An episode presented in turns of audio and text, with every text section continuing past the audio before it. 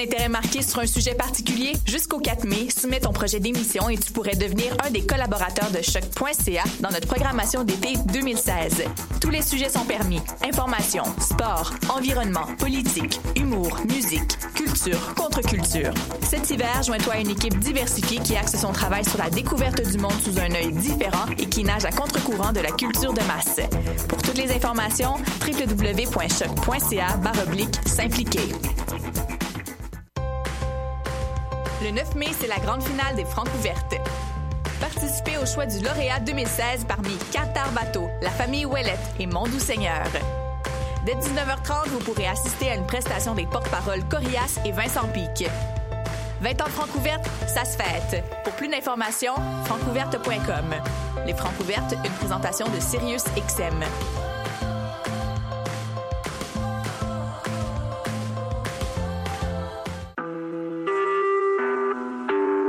Écoutez Choc pour sortir des ondes.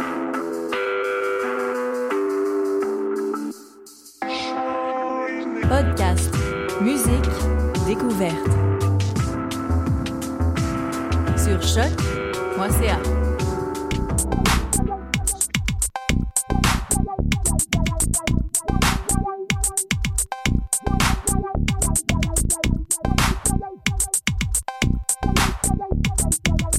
Bonjour à tous et bonjour à ceux.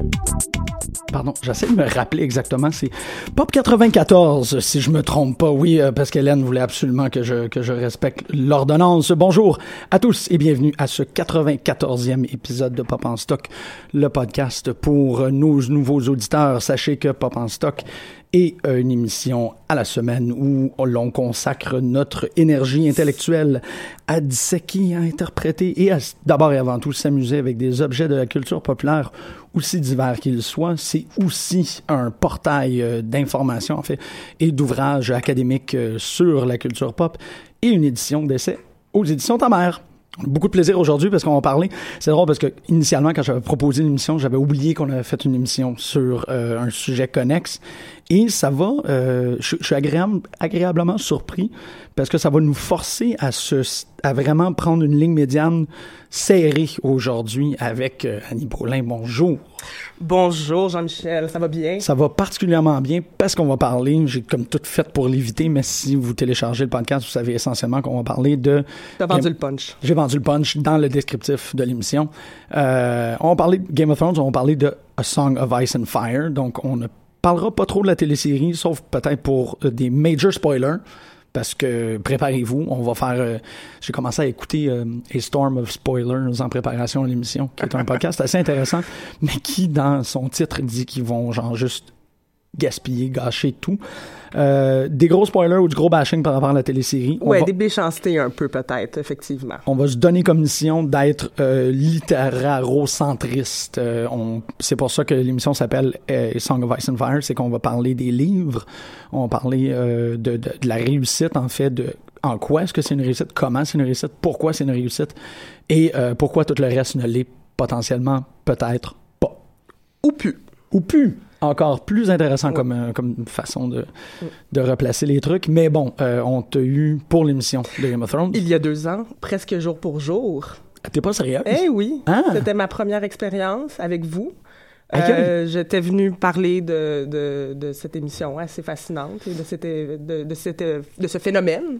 Il y a deux avec- ans, oui, c'est ça. Avec à peu près la même équipe qu'on va avoir aujourd'hui. Euh, Oui, parce qu'on devrait avoir Samuel, t'as raison, merci de me le rappeler. Mhm. Samuel, euh, qui est présentement au colloque des femmes ingouvernables, euh, donc qui va venir faire la transition d'un instant à l'autre. Mais c'est super intéressant parce que tu- quand tu dis ce n'est peut-être plus un objet intéressant, c'est à cause du déclin des deux dernières saisons. Mon opinion euh, sur la question est assez, est assez, c'est assez forgé autour de ça effectivement. Je trouve qu'il y a un, un- euh, il y a plusieurs facteurs qui peuvent expli- expliquer ça. Je pense pas que c'est euh, volontaire, certainement pas de la part des, des diri- dirigeants de HBO ou de leurs showrunners, expression qu'on peut pas vraiment traduire malheureusement.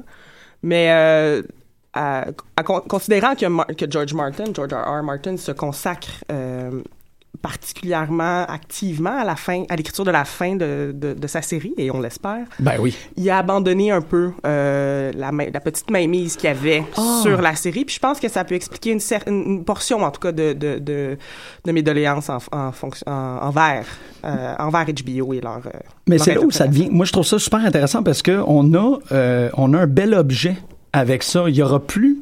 Parce que bon, on le sait qu'il y a la, la, la communauté, c'est une communauté qui a été fondée à peu près vers les alentours de 2009 qui s'appelle les Grumblers, euh, que je trouve super agréable, qui ont fait des trucs comme euh, Finish this book, Finish the Book of George. Et euh, un autre truc, Is Winter Coming?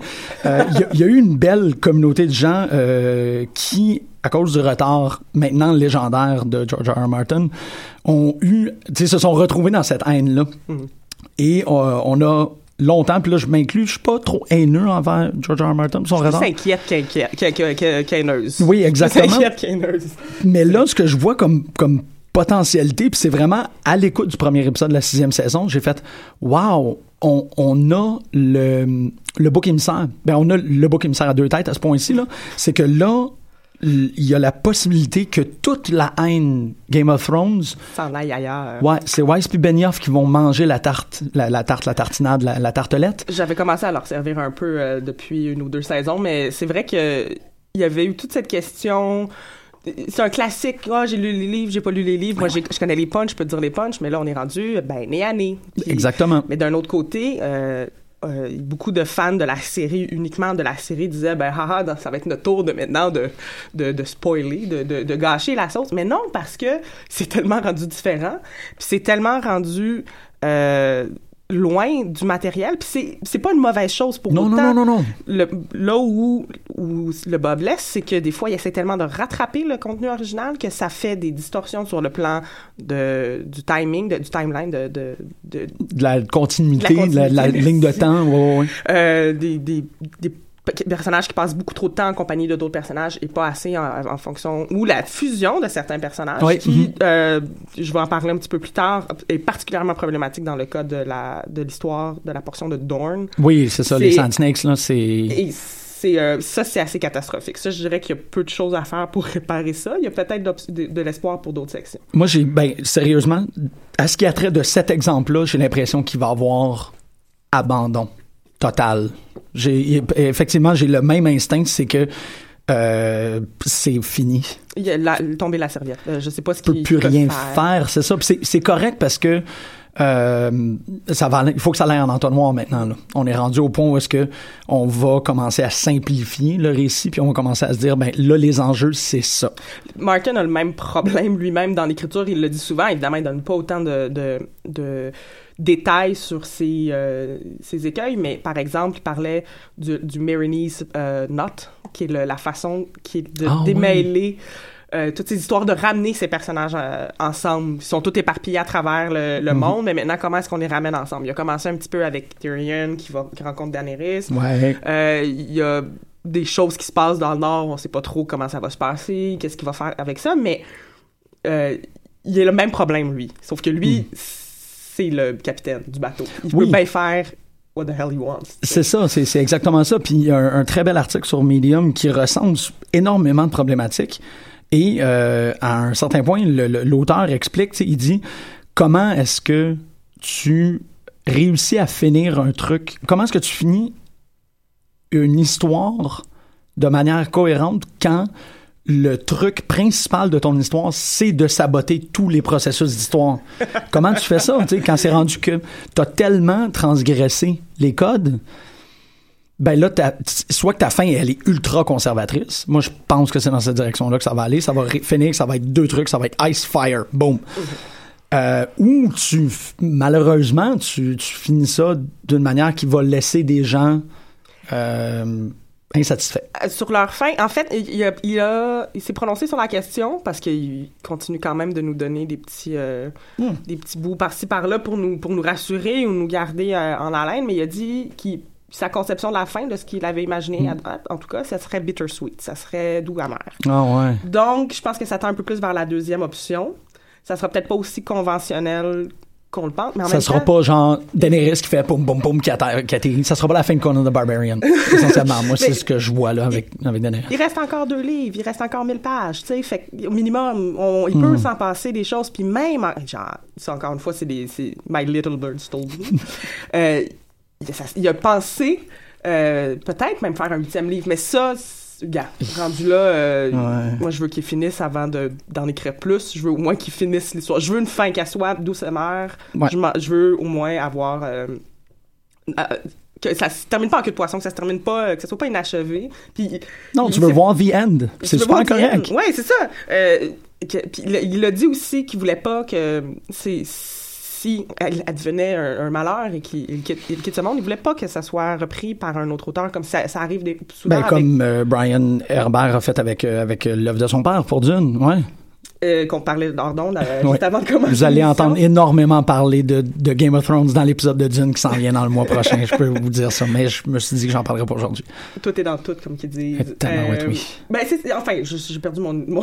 Non, mais c'est vrai, pas avant de mourir. Avant de mourir, il Parce que c'était ma, question de conclusion. J'étais comme, pis comment on finit l'émission? Comment tu t'en tirais s'il meurt? Euh, ouais, ben, le- je vais finir mon le, je, vais- finir l'émission tout de suite là-dessus. Ben, je serais bien déçu. Je serais, je- sachant que je veux pas non plus. C'est son œuvre. Puis la, leg- la- le leg qu'il en fait, s'il veut pas qu'on la reprenne, mais on la reprendra pas. Je me, autant, autant que je suis déchirée en me disant, Ah, ouais, mais si quelqu'un le faisait pareil, tu sais. Oui, mais encore, ça va faire. Advenant qu'il y a quelqu'un qui le prend, parce que bon, euh, à ce niveau-ci, d'une importance d'une œuvre, c'est le bottom line qui compte, puis le bottom line, c'est l'argent. S'il y a la possibilité de faire de l'argent, ils vont le faire. Mais on va se retrouver avec la même situation que ce qu'on a avec Weiss Benioff, c'est que les gens vont dire c'est pas R.R. Martin, paix son âme, qui a ruiné ça, c'est c'est cette personne-là, genre. Ben, son, son C'est Stephen King. Ça va être Stephen King qui va le finir comme c'est Spielberg qui a fini AI de Kubrick, puis il y a personne qui est capable de le gérer. Ben, de- bon, tant mieux, tant mieux pour Martin dans ce cas-là, parce que son, son- sa réputation sera préservée. Mais bon, on est dans la spéculation totale et, et complète de ce côté-là. Par contre, euh, on peut s'imaginer que la série pourrait survivre à, à la mort de Martin. La télésérie. La télésérie. Oui, absolument. Pardon, euh, bon, là, est assuré. Est assuré. Est assuré, c'est vrai, c'est vrai. Excuse. Mais euh, en même temps, ça, c'est c'est un truc qui est quand même très intéressant. En faisant la recherche, je me suis comme replongé dans, le, dans la série de livres.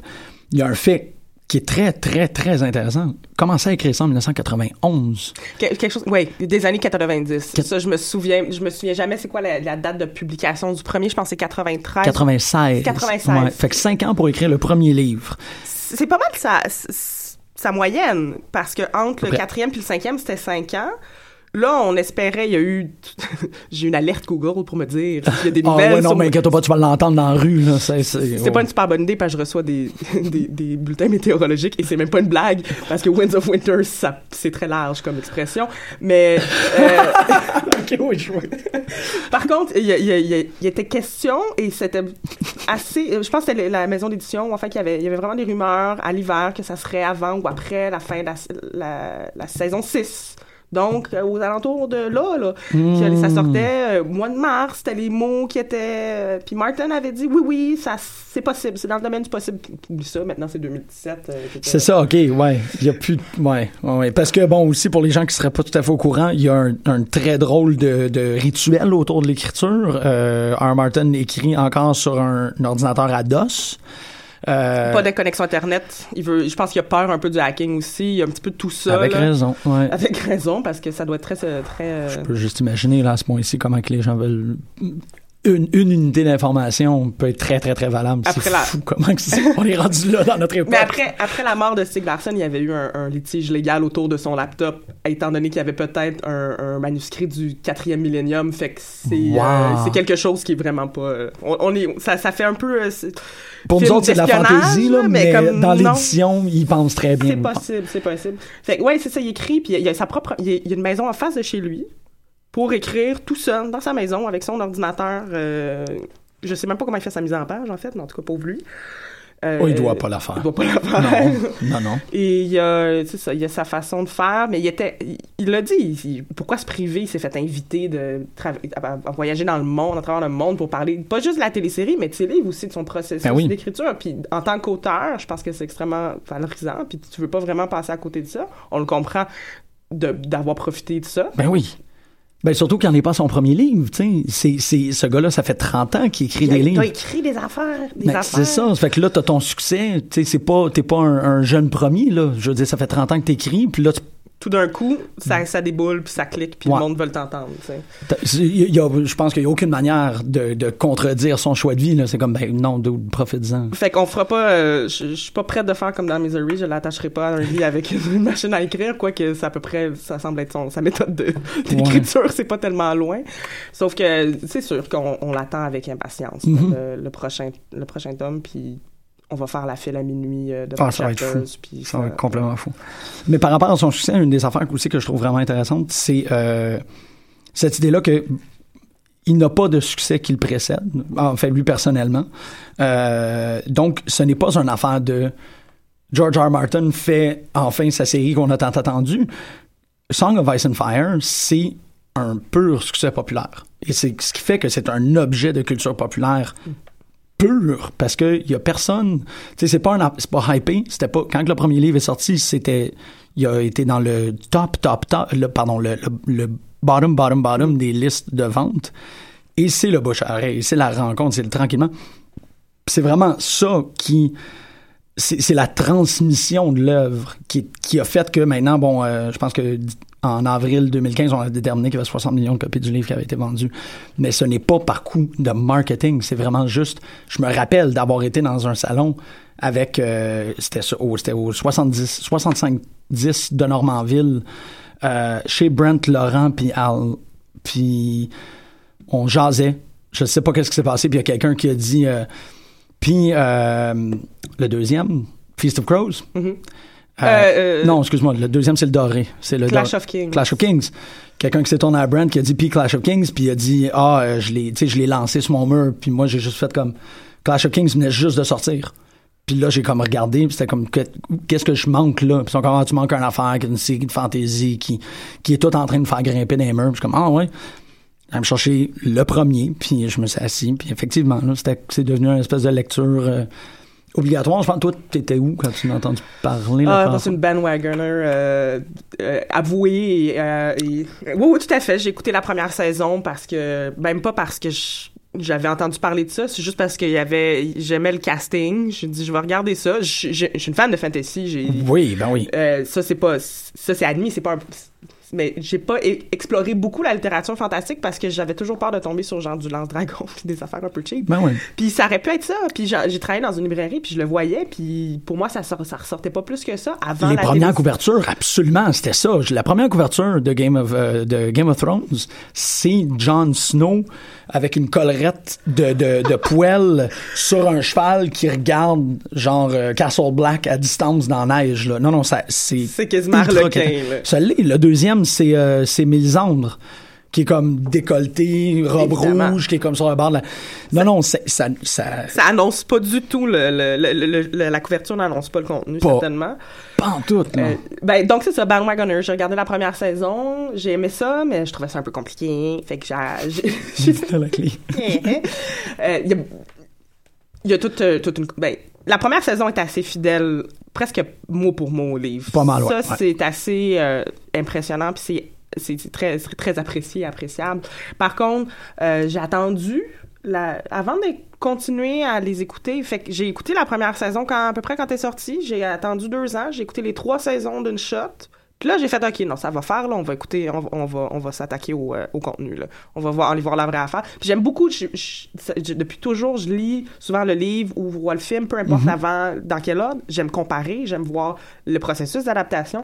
C'est pour ça que je tripe à faire quelque chose comme on fait aujourd'hui, parce que c'est tellement riche, il y a tellement un contenu, euh, Ben, c'est- c'est pour ça que tu me surprends de dire que t'es une bandwagoner parce que t'as les, t'as les manuels pis tout. Je suis comme, ah, OK. Oui, mais après, c'est ça, quand j'embarque, j'embarque. Oui, exemple. c'est fantastique. Là, je me- là, je me- je m'embarque à fond.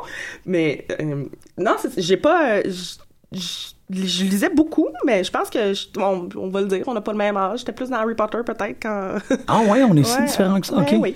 Ouais. Puis, euh, c'est ça, elle, elle aussi, qui est un...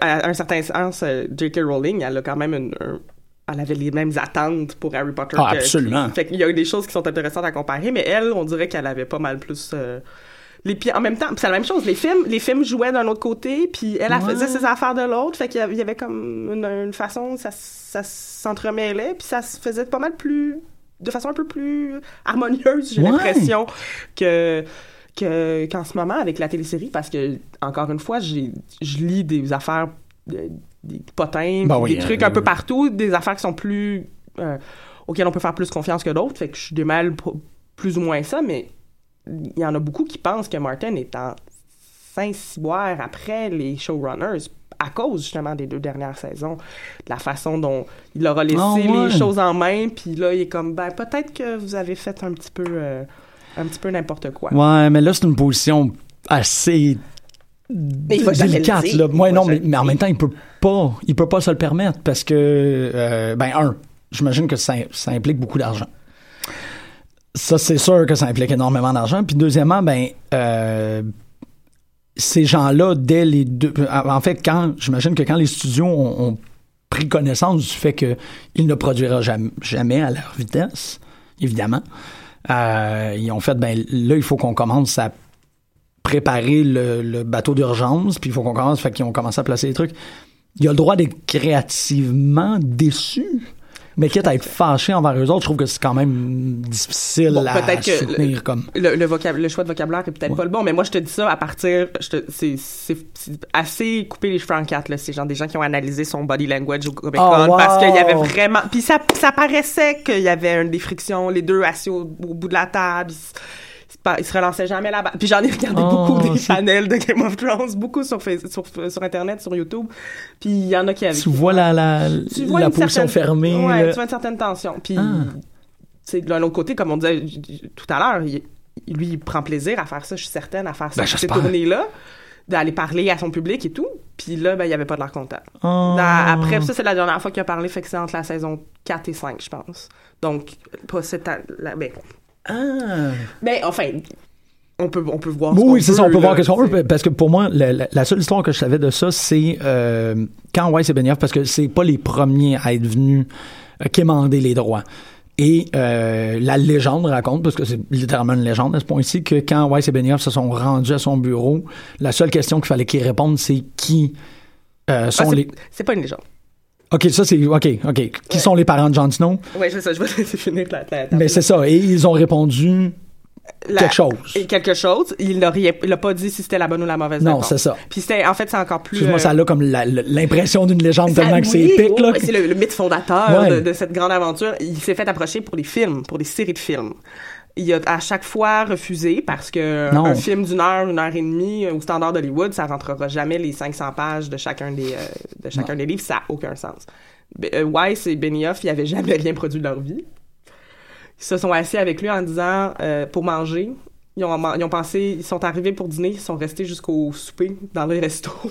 c'est à peu près, c'est l'histoire qu'ils Ah. racontent de, de fois en fois. Et euh, ils ont discuté, c'est ça. Puis à, à un certain moment dans la, dans la conversation, Martin a posé la question qui est la mère de Jon Snow. Les deux se sont regardés. Puis il a fait, il a- ils ont dû répondre quelque chose qui lui a fait plaisir parce que ça veut dire qu'il maîtrisait assez bien le, le contenu à l'époque. Maintenant, quand tu, quand tu regardes ce qu'ils ont fait dans les saisons récentes, t'as comme l'impression qu'ils l'ont lu juste une fois. Puis qu'ils n'ont pas nécessairement aussi Ah. bien assimilé ou à comme. Assimilé, c'est Non, peu- non, mais je comprends que ce que tu veux dire. Oui, oui. ils sont pas aussi bien imprégnés, je trouve, de, de certains trucs, tu sais, de certaines particularités de, de- du scénario, du, des- de la, complexité des personnages. Dans un livre, dans une œuvre comme Game of Thrones, tu n'as pas de personnage principal, même si on pense en... mais ça, je pense c'est par les schémas aussi, le, le schéma narratif auquel on est habitué, mais on pense, par exemple, à, à la famille euh, Stark, évidemment, parce que c'est les premiers, euh, les premiers qu'on rencontre, c'est les, c'est les bons de l'histoire, c'est les, la famille attachante avec les personnages. euh, le- ça fait un peu de Brady Bunch quasiment. C'est un- une espèce de, c'est un, Ben, c'est par eux que tout. C'est par eux que ça commence, c'est par eux que l'histoire s'amorce, malgré tout. Puis il y a une façon. Donc, on s'attache à ces personnages-là tout autant, autant dans le premier livre que dans la première saison. On a vraiment l'impression que c'est eux qui vont, qu'on va voir jusqu'à la fin, jusqu'à. Ah. Euh, ouais, peut-être pas. Puis finalement, on se rend compte en rencontrant d'autres personnages, parce que ce qui est particulier avec Game of Thrones, c'est que chaque chapitre est écrit du point de vue d'un personnage. Et ça, à la décharge des, des showrunners, c'est très difficile à rendre en télévision. Ben, c'est infaisable. Ouais. À moins d'avoir un- une narration, euh, mais ça, ça, devient malhabile si c'est- t'essaies de faire ça. On, on, on en a, on, on on s'entend là-dessus. Ouais. Par contre, euh, si on, si on finit par admettre que les Stark sont peut-être pas les héros de l'histoire, on continue quand même à s'attacher à Jon Snow. Parce Mm. que ça reste le personnage le plus, euh, ironiquement, plate, le plus ordinaire, le, celui Ouais. auquel on peut plus s'a- s'attacher. Mais dans les dernières saisons, tu vois la façon dont ils ont a- arrangé ça, puis c'est un petit peu... C'est pour voir la belle face à Kit Harington puis ses beaux cheveux, mais il y a pas y a pas y a pas de jus, il y a pas. Oh il y a non, pas- hey man, la résurrection, moi je trouve que c'est un truc qui a été fait de façon extrêmement dolle. mais euh, euh, après nous avoir dit mais c'était dangereux parce que on le savait que ça arrivait mais il fallait Oui. qu'ils nous disent non fait que, bon. Non, non, je parle vraiment formellement. Mm. Juste du point de vue de comment ils l'ont filmé. J'ai en fait comme ça, c'est un des trois moments les plus importants de la télésérie. là. Ça. À peu Ugh. près, ouais.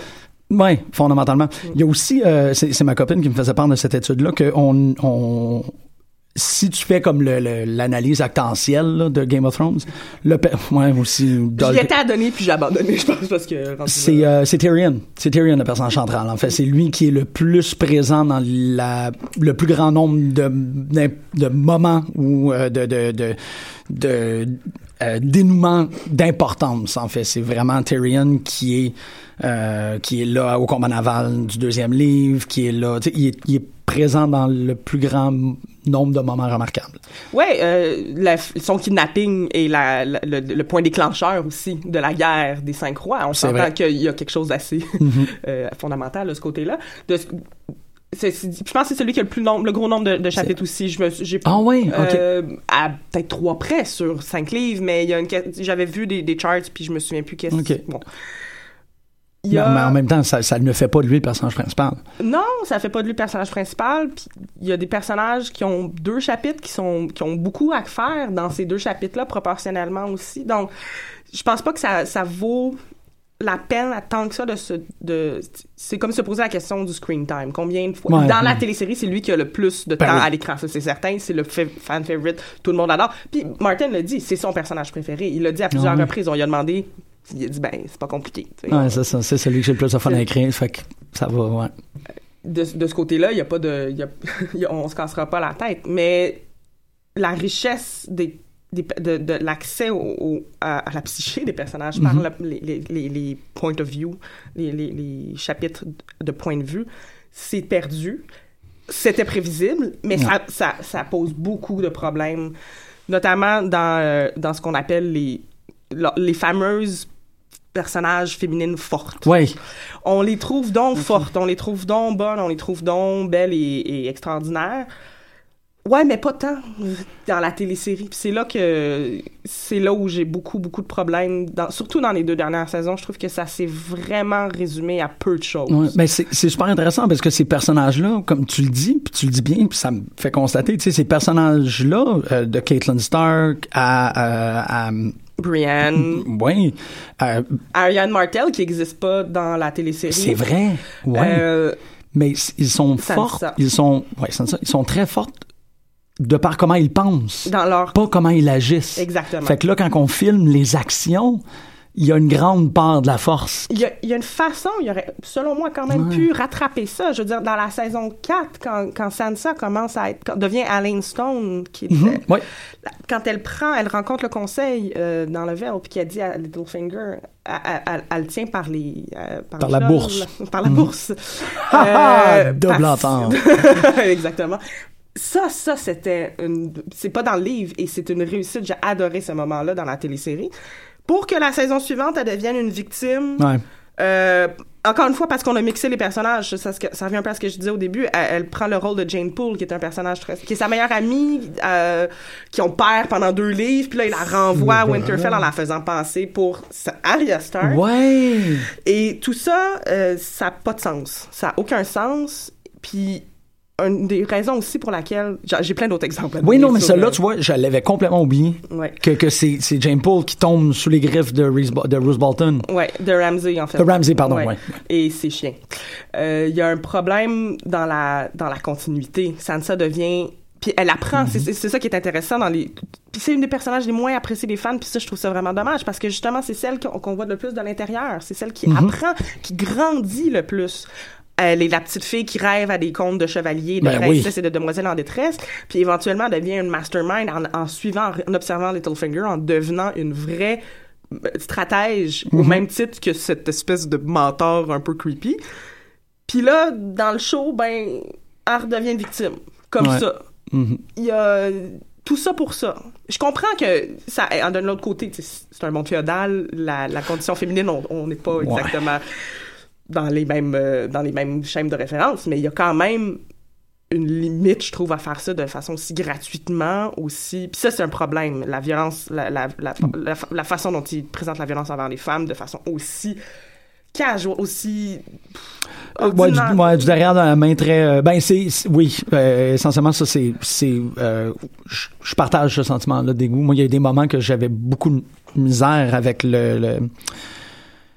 Sais, j'avais beaucoup de misère avec le show parce que j'étais pas capable d'outrepasser ça. de regarder. Moi, j'étais carrément plus capable Ouais. de regarder. Après chaque épisode de la saison 5, j'avais, j'avais un sacre qui me sortait parce que j'étais vraiment dégoûtée. Ça devenait, ça devenait trop facile. C'était le, Oui. le go-to, ça devenait facile. Bon, ben, elle se fait foutre une baffe. Wow, on voit un viol en, en arrière-scène. Hey, on, on, on nie pas que le viol est une, est, est présent dans l'histoire. Brienne se fait menacer, entre autres, dans, c'est mentionné. Martin est pas, euh, pu- pudique de ce côté-là.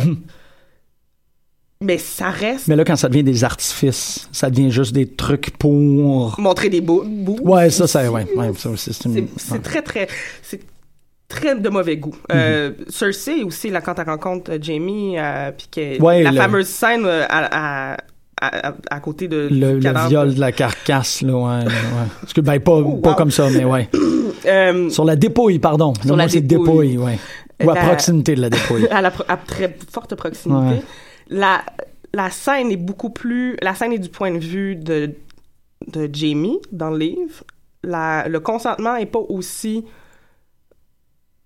euh, Mhm.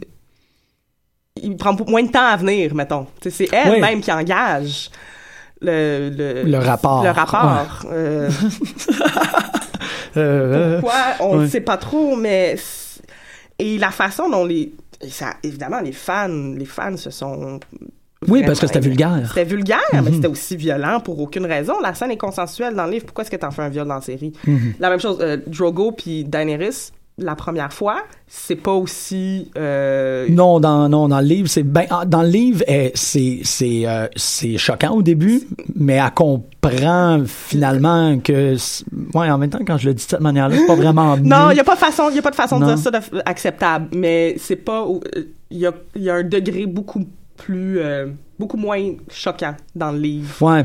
C'est choquant parce qu'elle a 13 ans, c'est- mais c'est... Mais, t'as accès aux paroles, t'as accès à Ah, toute l'intériorité du personnage, fait que tu finis par faire comme ok, ben au moins t'es en train de dire ça au lieu de, tu à l'âme. Puis ça, c'est aussi un des gros problèmes aussi que comment la, la caméra va changer notre perspective, c'est que euh, lors de ces moments-là très euh, controversés, on a tendance à les filmer un peu euh, catatoniques.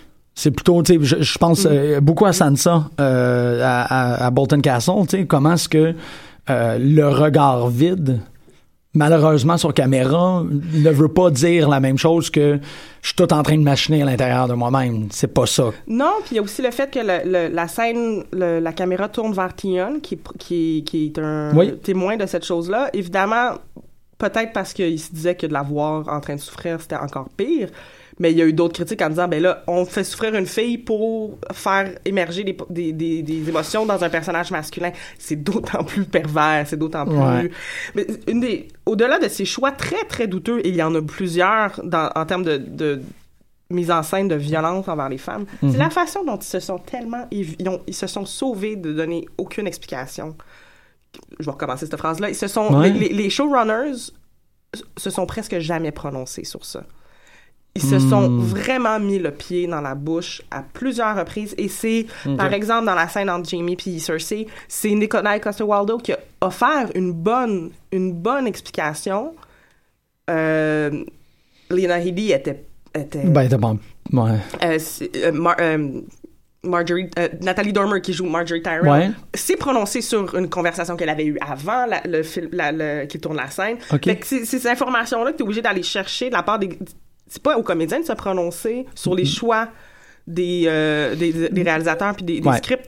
Euh, la, la même façon, euh, Sophie, Sophie Turner, qui joue Sansa, même chose. Elle a dit, ben, elle- c'est comme elle fait peut-être, peut-être qu'elle elle choisit de jouer à la victime. Oh boy, oh c'est- c'est- Glissant. glissant, glissant. Kit Harington aussi s'est prononcé. Puis ça, il dit, ben, c'est peut-être plate à dire, mais oui, il y a de la violence qui existe dans les couples aussi. Oui, Euh, oui, oui, oui. c'est la, la- la réponse la plus plate et la plus triste, mais en même temps la plus acceptable, Acceptable ou accessible, ouais. accessible, c'est vrai, c'est bien dit.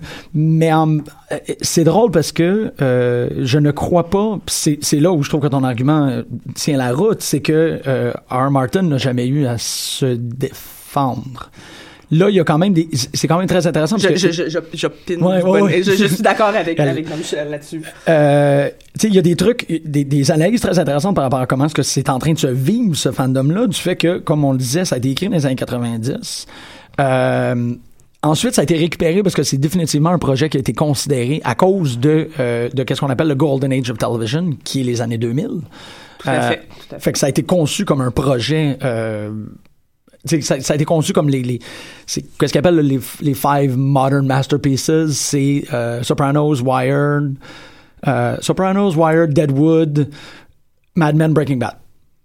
Qui sont presque toutes des productions d'HBO. Oui, 3 sur, 3 sur 5. 3 sur 5. Euh, Mad Men a failli être une production d'HBO, Ah, mais euh, il s'est fait vraiment maltraiter par, par la... Ah bon? ouais, dans un beau lit, un super beau livre, un bel essai qui s'appelle Difficult Men sur la position des, euh, des protagonistes euh, masculins en télévision moderne, bon, Tony Soprano, puis euh, et ainsi de suite. Il parle de ça comme Matthew Winner s'est fait comme un peu euh, tout ton petit projet à HBO. Fait qu'il a fait comme OK, on va t'arranger ça. Euh, donc, tu sais, prendre ce, ce, climat-là de télévision où on complexifie euh, des situations sociales à travers la fiction, et là, on est rendu euh, à une situation que j'ai découvert à cause de la recherche de l'émission. Vers les alentours de 2012-2013, on atteint un truc qui s'appelle Peak TV. Donc, on vole une expression euh, écologiste, le peak oil. Cette idée-là qu'on est rendu à, à le- on a tellement été chercher du fossil fuel que là, on est rendu qu'il ne peut n'en avoir que moins à partir de maintenant. Nous sommes actuellement dans un climat de peak TV. Il y a trop de télévision pour être capable de consommer et on ne reviendra plus jamais à consommer, au- à, pas à consommer, à produire autant de télévision. C'est trop fait, là. Là, on ne peut plus suivre. Tout le monde écoute juste Game of Thrones et Walking Dead. Arrêtons de produire des trucs à gauche et à droite. Fait que trois époques différentes, des années 90 au modèle des années 2000 et maintenant dans ce climat-là où HBO, on se l'a pas, c'est un gros, gros studio, mais là, ils sont pris dans cette situation-là que Game of Thrones est à peu près le seul truc lucratif qu'ils ont. Ben, lucratif, peut-être que j'exagère, mais s'il y a une gouverne au bateau, c'est Game of Thrones. Fait qu'ils doivent tourner autour de leur auditoire, s'assurer que tout fonctionne pour tout le monde. C'est ça qui est assez étrange. Parce que c'est pas vraiment ça. Non. C'est pas ça qu'ils font. C'est ça qui est absolument, qui est absolument ironique parce que il y en a. je- je- bon, les critiques des fans, c'est la chose la plus difficile à gérer, la plus difficile à contrôler. On, on le comprend là, mais c'est des gens, tu sais, justement, ils vont à chaque année à Comic Con, ils vont à chaque année faire ces gros événements là où ils ont accès privilégié à ce que, tu sais, ce que les gens leur leur disent, leur. Ah, le feedback n'a le jamais été aussi gros, c'est ça. puis il y a pas. Bon, on dirait que ça fait deux épisodes, la saison 6, là. Ouais. On, on verra bien, là. Euh, y a des, sur le plan scénaristique, il y a des choses un peu étranges qui sont passées, mais peut-être qu'il y a, il y a des, des- des critiques qui ont été un peu plus euh, prises en compte. Là-dessus, on le sait pas encore. D'un autre côté, effectivement, ils ont. C'est un gros morceau. Là, je pense qu'ils ont confirmé jusqu'à la saison 8, ou 7 ou 8, une Ah. affaire comme ça. Je sais qu'ils avaient confirmé un bloc de deux saisons. Il me semble que c'est 6 et 7, ou peut-être 8, je le sais plus trop. OK, OK, OK.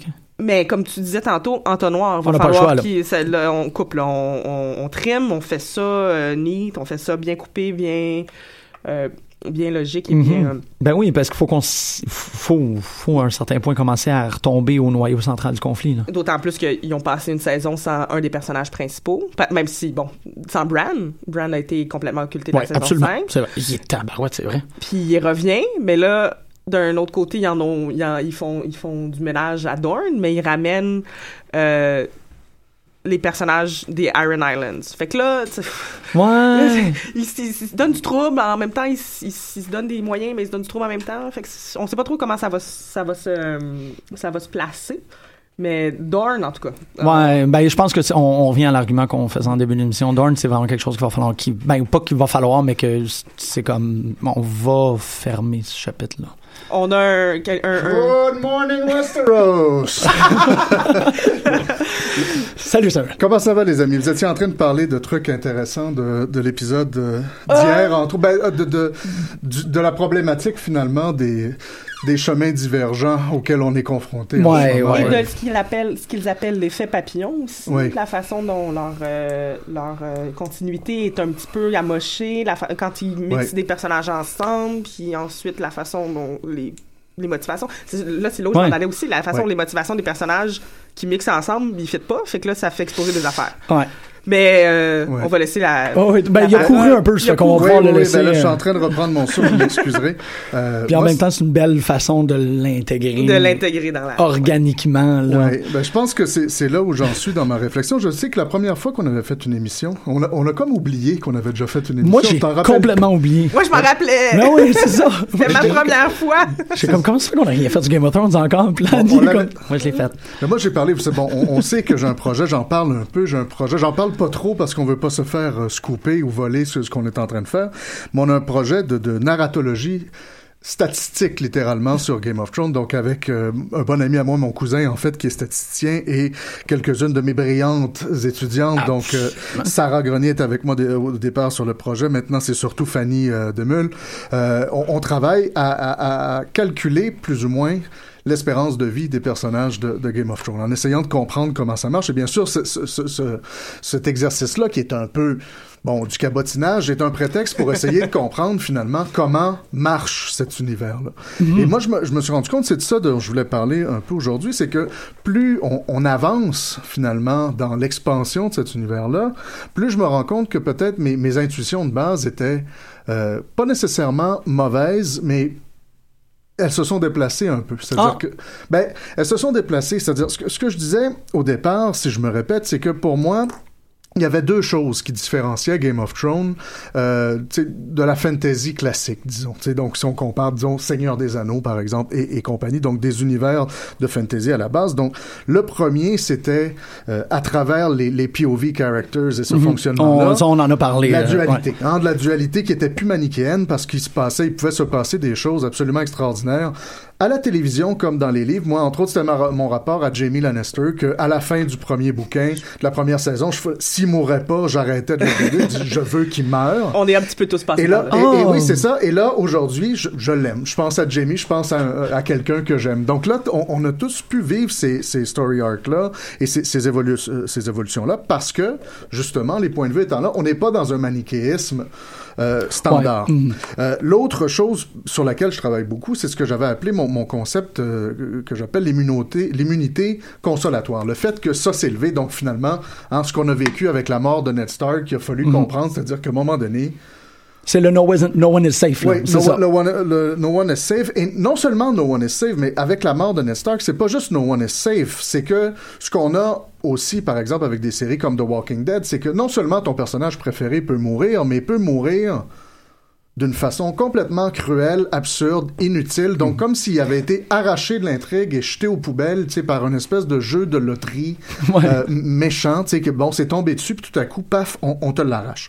Et quand je dis que c'est en train de changer, ben là, bien sûr, est-ce que tu as fait le spoiler warning? en- Oh, big en début? OK, donc, faut que Oh, je ouais. parle. Bon, si les gens l'ont pas compris, Oui. ben ils sont un petit peu. Ouais, bon, non. donc là, je m'apprête à vous dire quelque chose que vous saviez déjà de toute façon, même si vous n'êtes pas à jour dans vos visionnements.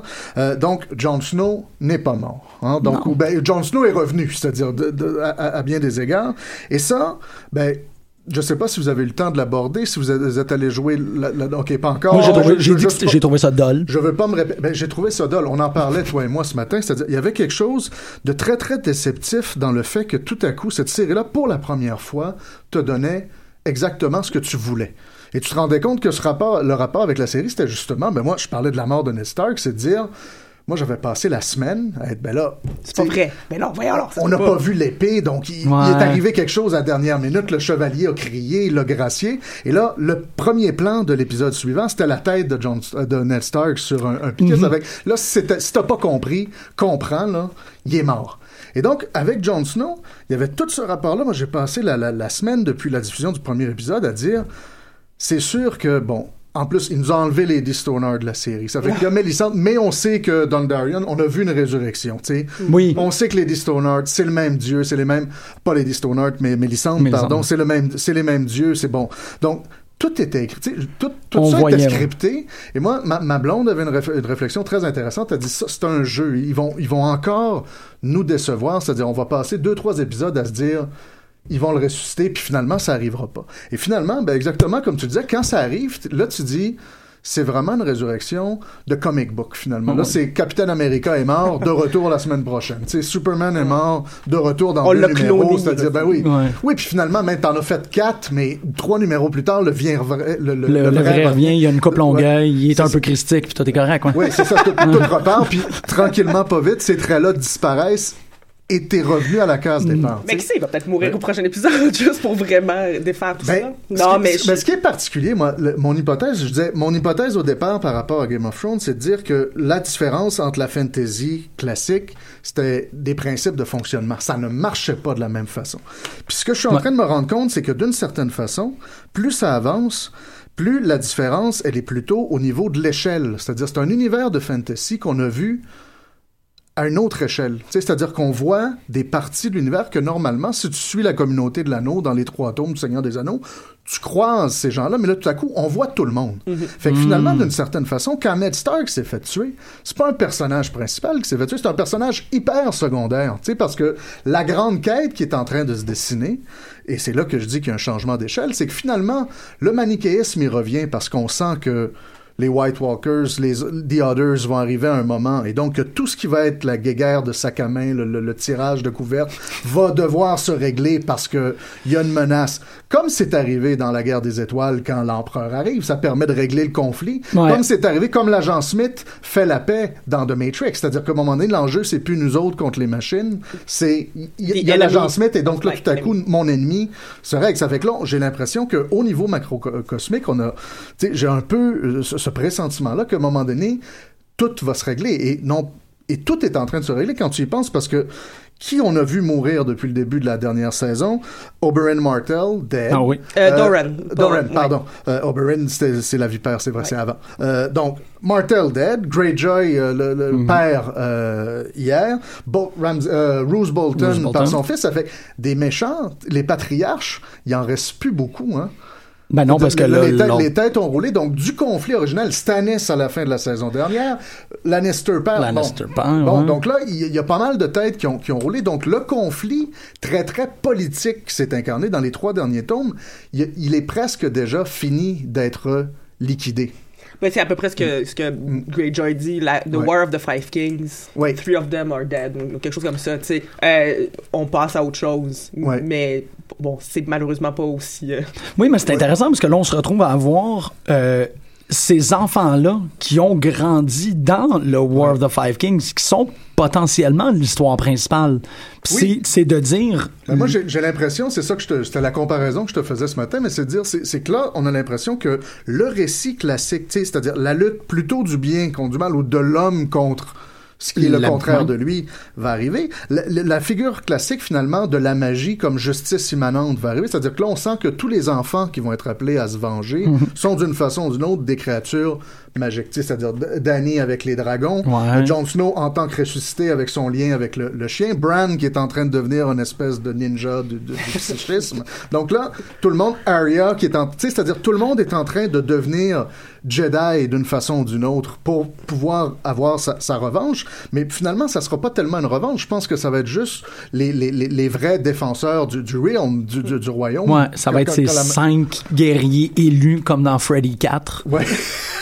un, grand, un grand classique euh, Ouais. qu'on ne mentionne pas assez souvent. Mais tu sais, tu vois que l'équilibre change un, un petit peu. Puis moi, la comparaison, c'est de dire finalement, Game of Thrones, c'est comme si on aurait commencé Le Seigneur des Anneaux 25 ans avant dans le Gondor. Puis qu'on aurait eu toutes les petites chicanes, qu'est-ce qui se passe dans le Gondor, les hommes. Puis tout à coup, on serait arrivé tranquillement vers Sauron is back for real, tu sais, d'une certaine façon. C'est intéressant parce que d'une certaine façon, tu reprends exactement ce dont on, on, on essayait de Oh. faire une hypothèse de, la, de la fin, comment les deux prochains livres vont, vont, se, vont, vont clore la, la, la grande histoire. Puis on avait le choix soit entre quelque chose de très doux amer, qui, est- Mhm. qui est annoncé par Ouais. Martin, c'est ce qui, a dit- c'est ce qui s'est prononcé sur. Ouais. Enfin, prononcé en disant euh, ça risque pas de pas faire plaisir à tout le monde. Ou Mais quelque ça chose fera de jamais très, plaisir à tout le monde. de quelque chose de très traditionnel.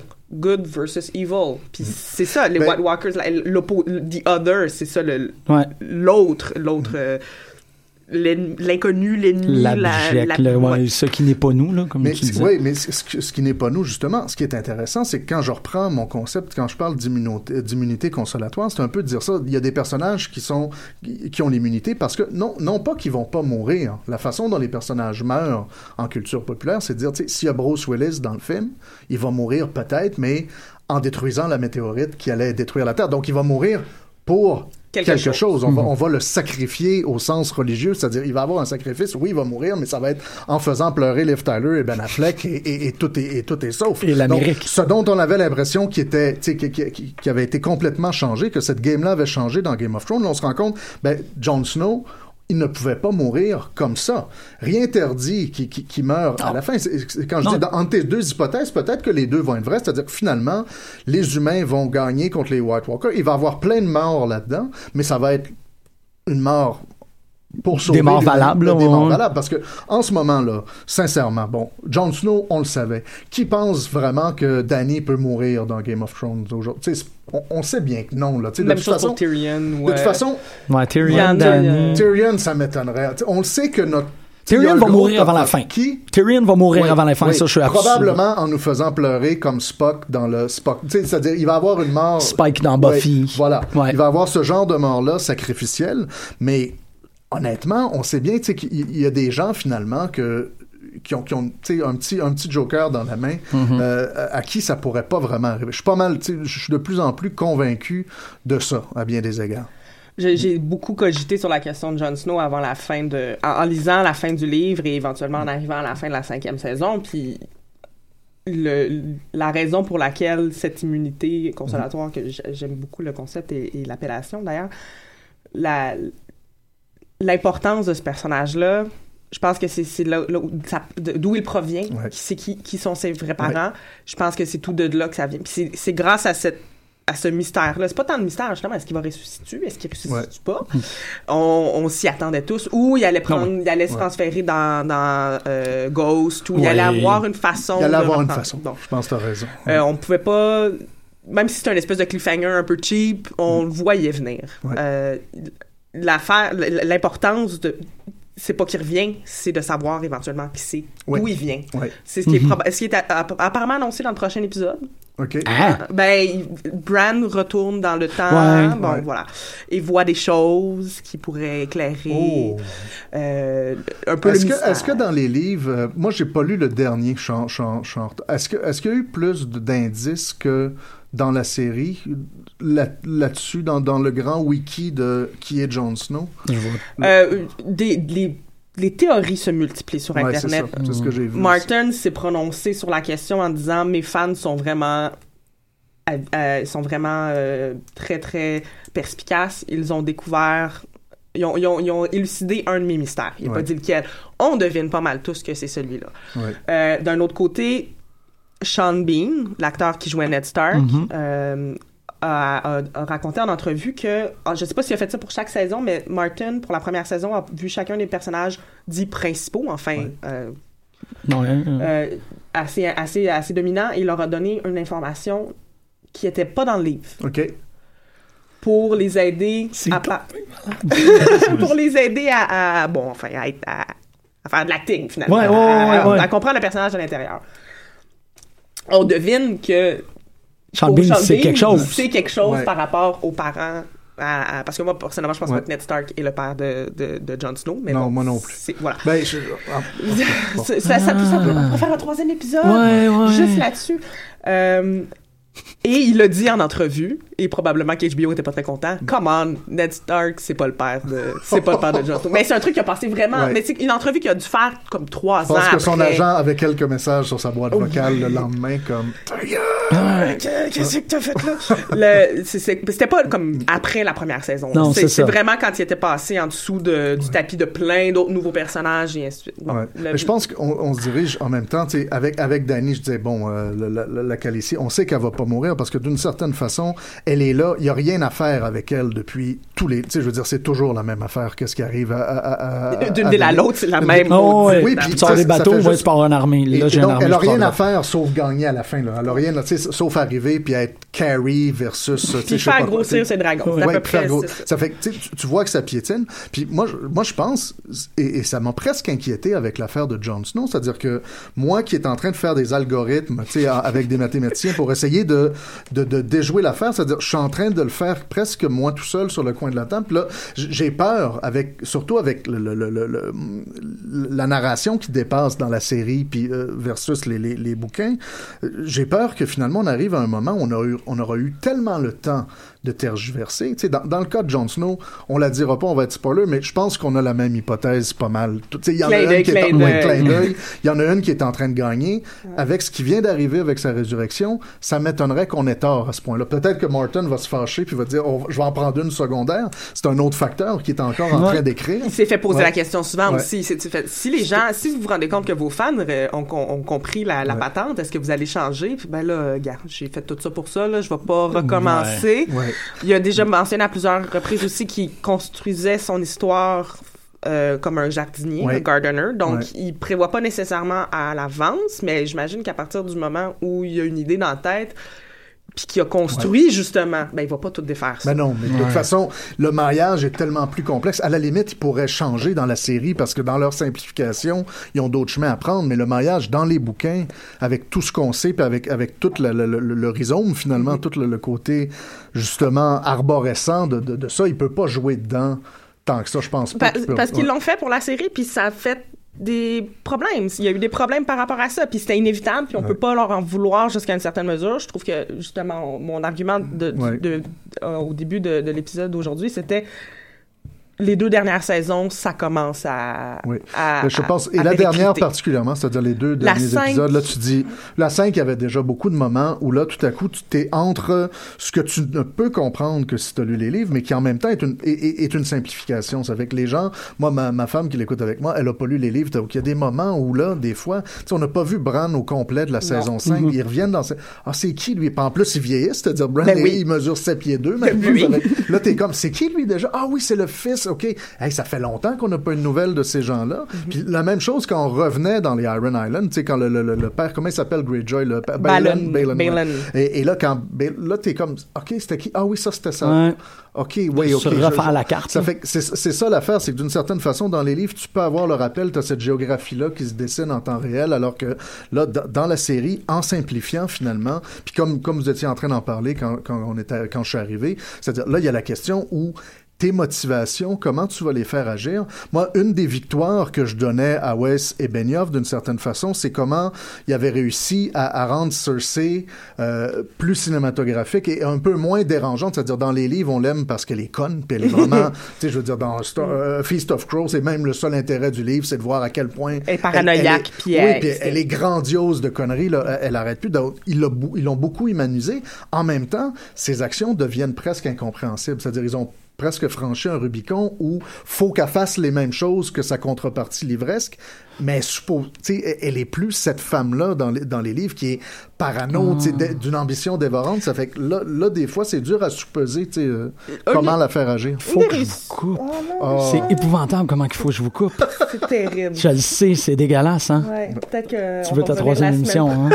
Là, ça, on va on va être obligé de faire un tour de deux à la fin de la, Ouais. fin, de la, fin de la sixième, euh, Jim. euh, Ah oui, va- on cale ça on pour va la se fin? reparler, ben oui. OK. Pas le choix. Est-ce que vous êtes correct avec ça? Ben, moi, ça me ferait un plaisir immense de revenir. End of part one. Bon. Merci beaucoup, Sam. Merci beaucoup, Annie. Euh, on se revoit à la deuxième partie.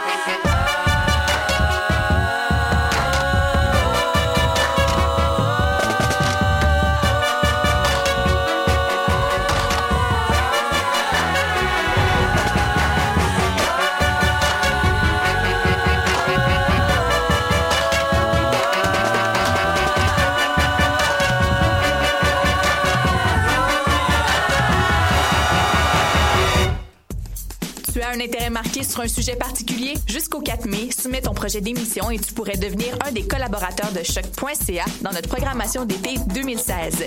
Tous les sujets sont permis. Information, sport, environnement, politique, humour, musique, culture,